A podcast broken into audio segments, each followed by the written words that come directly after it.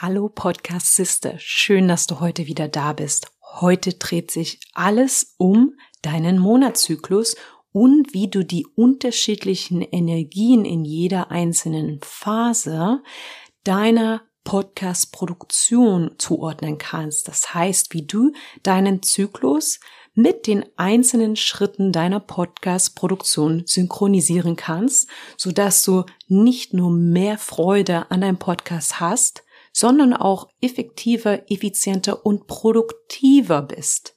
Ich wünsche dir heute ganz viel Spaß mit dieser neuen Folge von Podcast Sisters.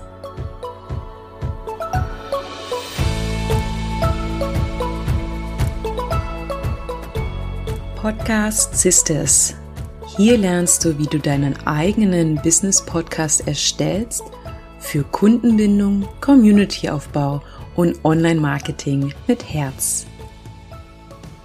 Mein Name ist Nadine Mehles. Ich bin deine Podcast-Produzentin und Strategin und ich möchte wirklich, dass du Freude an deinem Podcast hast und regelmäßig Episoden produzierst.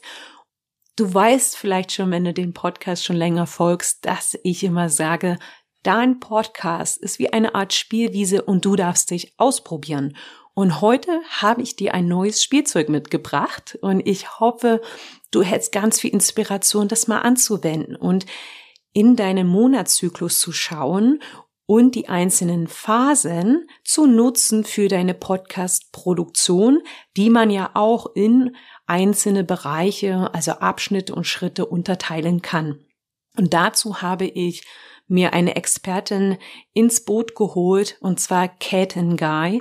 Sie ist aus den USA und ich habe ihr drei Fragen geschickt und heute in dieser Episode hörst du ihre Antworten. Hier ein kleiner Hinweis. Die Antworten sind auf Englisch. Falls du Interesse an der deutschen Übersetzung und der Transkription dieser Podcast-Folge hast, dann melde dich jetzt für meinen Newsletter an, denn in der nächsten Ausgabe wird es einen Link geben, um halt alle Informationen auch auf Deutsch zu haben. Doch bevor ich Kate zu Wort kommen lasse, möchte ich dir hier erstmal einen kleinen Einblick oder eine Einführung geben, falls du dich mit dem Thema Cycle Thinking, wie man das so schön auf Englisch sagt, noch nicht beschäftigt hast. Ich hatte bis letzte auch noch nicht so wirklich die Ahnung davon und ich habe glaube, dann über ein Webinar mehr Informationen erhalten. Ich habe aber davor schon meinen Zyklus getrackt, einfach aus Interesse und mir ist schon immer aufgefallen, dass es unterschiedliche Phasen gibt von der Energie, von der Stimmung. Vielleicht weißt du, was ich meine. Und um, um deinen Zyklus zu nutzen für die Podcast-Produktion oder allgemein, für die Content-Erstellung ist es erstmal wichtig, ähm, seinen eigenen Zyklus kennenzulernen. Und falls du das noch nicht machst, auf jeden Fall, wenn du es ausprobieren möchtest, beginn deinen Zyklus mit einer App oder einfach einem Kalender zu tracken. Also wirklich mal aufzuschreiben, wann dein erster Tag der Monatsblutung ist, denn das ist quasi dann der Start der Winterphase. Also der Monatszyklus wird oft auch, oder die Phasen halt im Zyklus werden oft auch mit Jahreszeiten verglichen.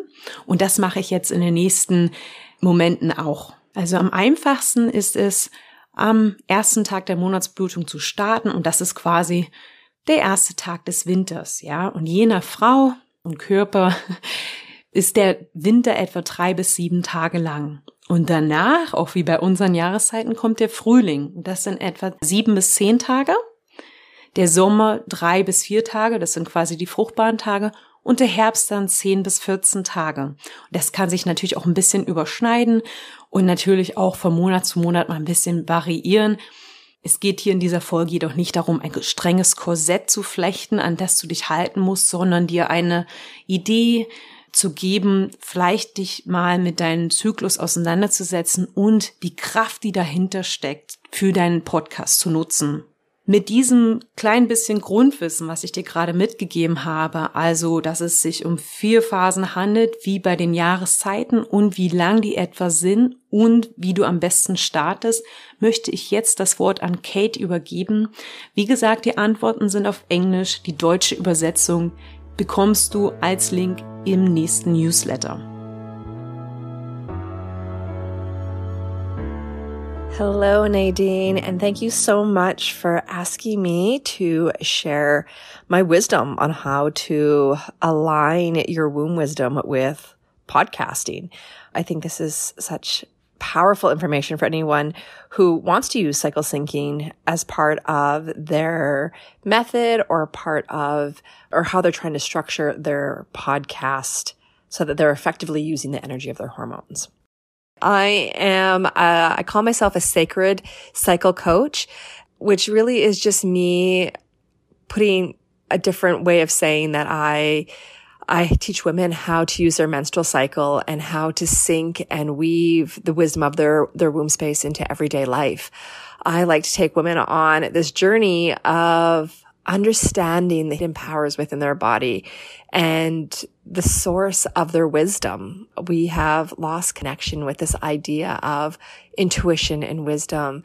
And so long ago in history, we, in our ancient wisdom, our, you know, a lot of these practices that are alternative medicine practices all used the womb wisdom to help guide and help strengthen a woman's essence or her, her path in life. And so I'm bringing women back on this journey of tapping into their inner wisdom through their menstrual cycle and learning how to use that messaging so that they can feel really inspired and alive in everyday life so that they can weave it into their work life, into their marriage, into how they raise their children, into their self-care practices, looking at how we can really refine how we exist through using our energy effectively and wisely and really deeply nourishing ourselves and how to be so incredibly curious about life so that we feel inspired in everyday living. That's what I do. I am a cycle coach who takes women on this really sacred journey of learning about their womb wisdom um, so that they can have inspired living your three questions that you have. I'm going to answer one and two together because they are very similar uh, and they kind of go hand in hand. So you ask, how do you align your monthly cycle phases with your podcast production, and which part of podcast production do you do in each phase?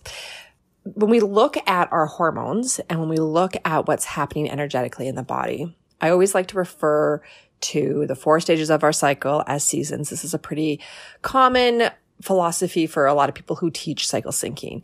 So we look at our menstruation, our bleed time as our winter phase, which is a time of hibernation, of rest, of deep inner reflection. Our spring phase, which is our follicular phase, it's the phase that when we come out of our bleed days into those like light, excitable days, we have estrogen in our system and estrogen really makes us like riskers and go-getters. And, you know, it really builds up a lot of excitement in the system because we've went from being in deep reflection and hibernations, very inwards to all of a sudden wanting to break out into this very kind of almost extroverted energy. And then we have our summer phase, our summer phase, which is our ovulation. This is where we have great empathy and we have really good communication skills. Like we are we're still in that outward energy that we have in our, our spring season where we're still very good at communicating. We're very good with language.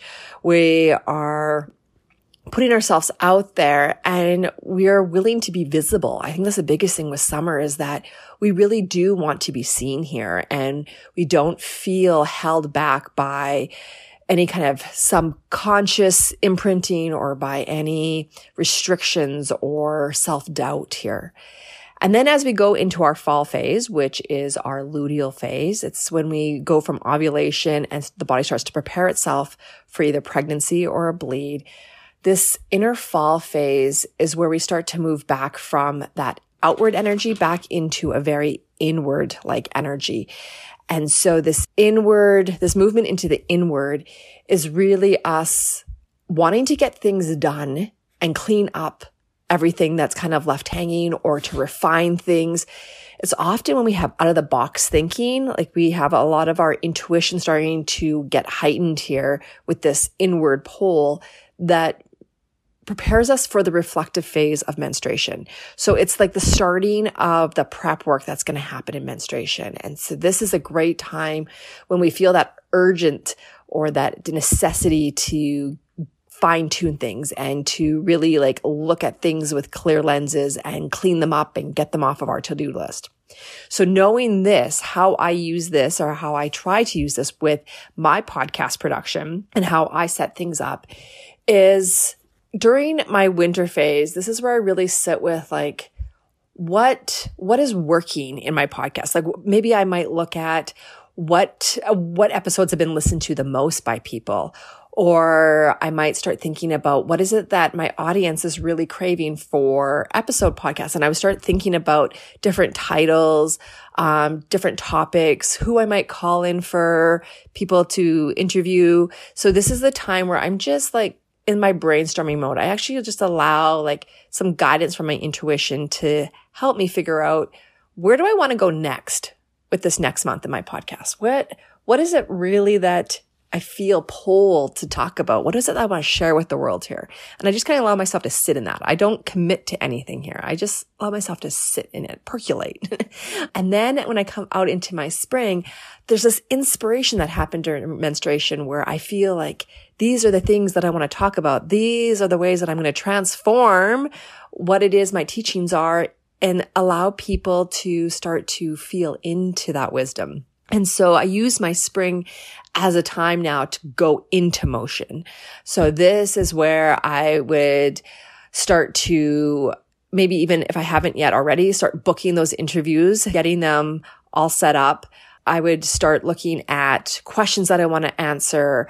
I would start to do the, the note taking and getting things into operations of starting to to record. So if they are self episodes, I'll probably during my spring, if I'm, if I'm doing solo episodes, this is where I would record them. Um, because this is me talking my inspiration. This is me bringing light into what I was thinking about and pondering during my menstruation. If I was bringing on a guest speaker, this is where I would book them. I would start thinking about what I want to ask them. I would get clarity from them about these topics and what I, what my expectations are in the episode of what I really want to kind of bring for information to my audience. And then as I move into my summer, summer is where I would love doing all my interviewing. This is where I can really listen to my guest speaker. I can show up in a way that I can really become playful with them in the conversation and I can really help hear what they're saying, support and send home the message that they're, they're trying to get out to my audience. And then as I move into my fall, this is where I like to do a lot of the editing. Um, sometimes if something's been triggered in me, because um, this is where like a lot of us refer to our PMS. So this is where some big stuff can sometimes bubble up.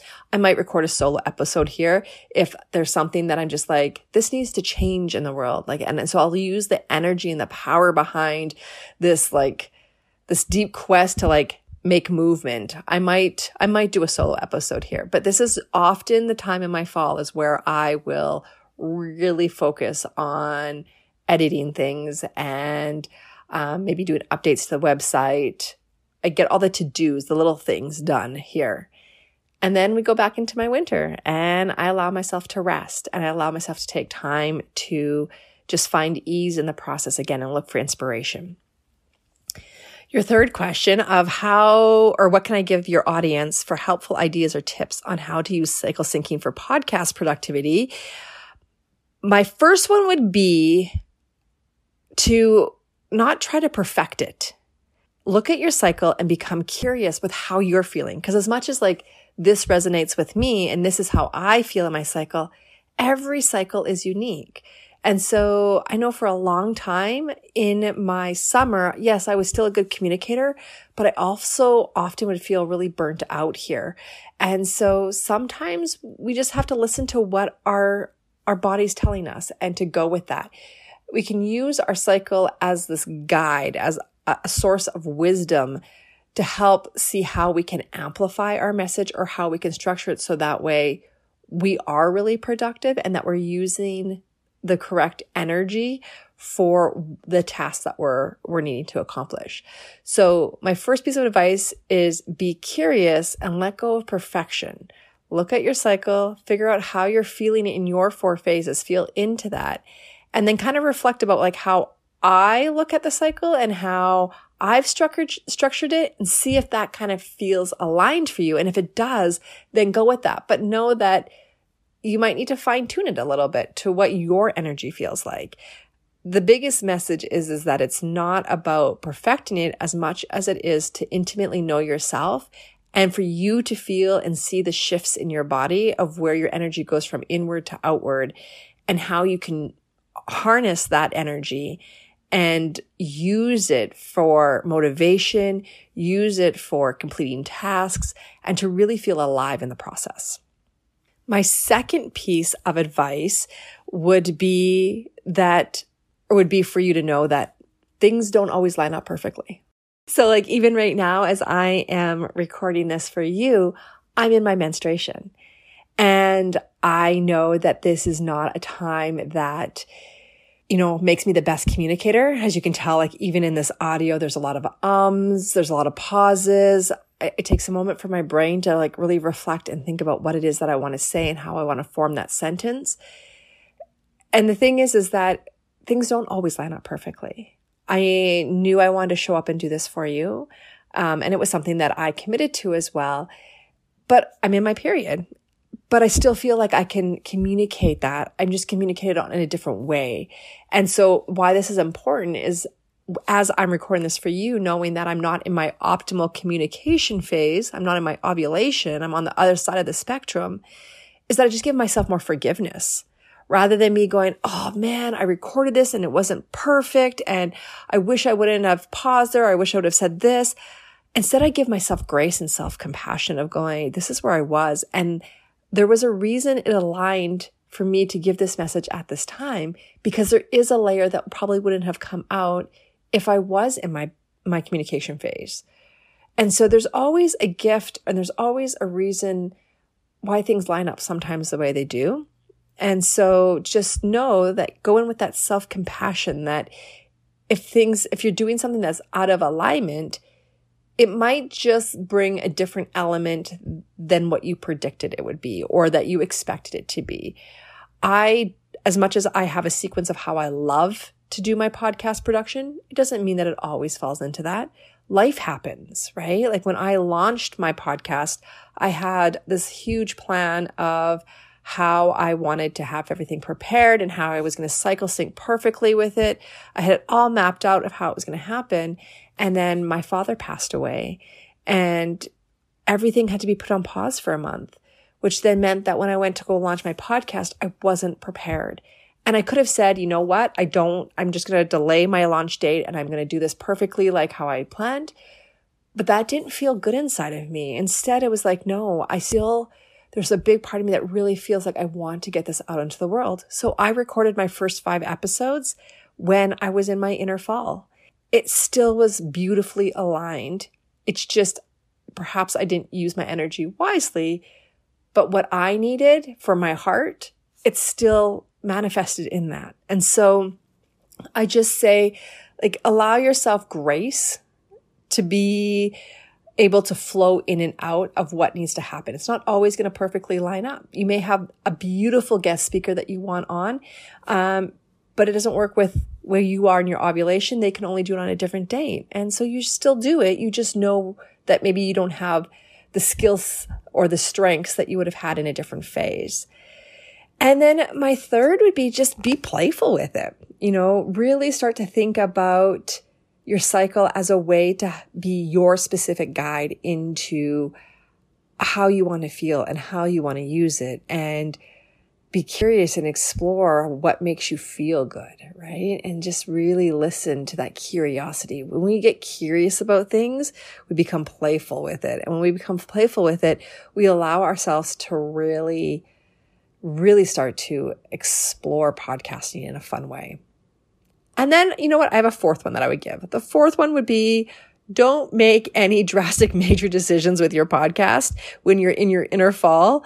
Um, because sometimes we can feel inner fall is a time when the inner critic comes in. And so this would be a time when we may, might be feeling like, oh, you know what? This isn't as easy as I thought it would be. Or, you know, I'm just not being able to get my message out there that I want to, or you just, you, that inner critic comes in and it makes you doubt a lot of things. So you may feel these things and that's human nature, but don't jump and make any drastic decisions when you're in your fall. So if you feel like you're running up a hill and you're not getting anywhere, or you're feeling like this podcast thing's not working out, or whatever your self doubt might be, I invite you to take that into your menstruation in your inner winter and sit with that and allow your intuition to kind of guide, like, what's my next best step? Should I stop doing this or should I let go of this element or should I change my cover art? Whatever it is that you're questioning, bring it into your menstruation and allow your intuition and your body to kind of give you some guidance as to what the next best step is. And then from there, when you go into your spring, then you can make the changes that you want to make. Um, but sometimes with podcasting, it's, it's making yourself vulnerable. You're putting yourself out in front of people to be seen, to be heard. And if we're carrying any kind of self doubt or self criticism, that's going to pop up in our inner fall. And so don't allow your inner fall to, you know, determine or dictate your worth or the worth of your podcast or any drastic decisions. Allow that to like marinate itself into your into your menstruation and then act on it when you come into a new cycle and move through your concerns or your changes at that point. Ich hoffe, du konntest dir von Kates Antworten auf meine drei Fragen viele Tipps mitnehmen, wie du deinen Zyklus mit deiner Podcast-Produktion synchronisieren kannst wie Kate gesagt hat, mach dir bitte kein Korsett aus den Phasen, sondern erlaube dir, dich auszuprobieren und einen Weg zu finden, der für dich funktioniert und sich gut anfühlt. Und dieser Weg kann auch mal sich verändern. Ja, manchmal kommt auch einfach das Leben dazwischen oder es geht nicht alles so auf, ja, dass ein Podcast-Gast vielleicht nicht in deinem Sommer, wo du shady und gesprächig bist, Zeit hat. Verfall da nicht in Perfektionismus, sondern geh einfach mit dem Go with the Flow, ja, und hab einfach Freude. Ich hoffe, ja, dass mit dieser Episode einen neuen Impuls geben konnte, wie du Freude in deine Podcast-Produktion bringst und mehr Produktivität. Denn darum geht's mir oft, dass wir schauen, wie wir besser werden können und das halt im Einklang mit unserem Leben. Nächste Woche habe ich übrigens Sabine Kaper zu Gast, die dir Tipps gibt, wie du deine Stimme als Werkzeug im Podcast nutzen kannst. Also ich hoffe, du hörst wieder rein und ich wünsche bis dahin eine wunderschöne Woche. Deine Podcast-Sister Nadine.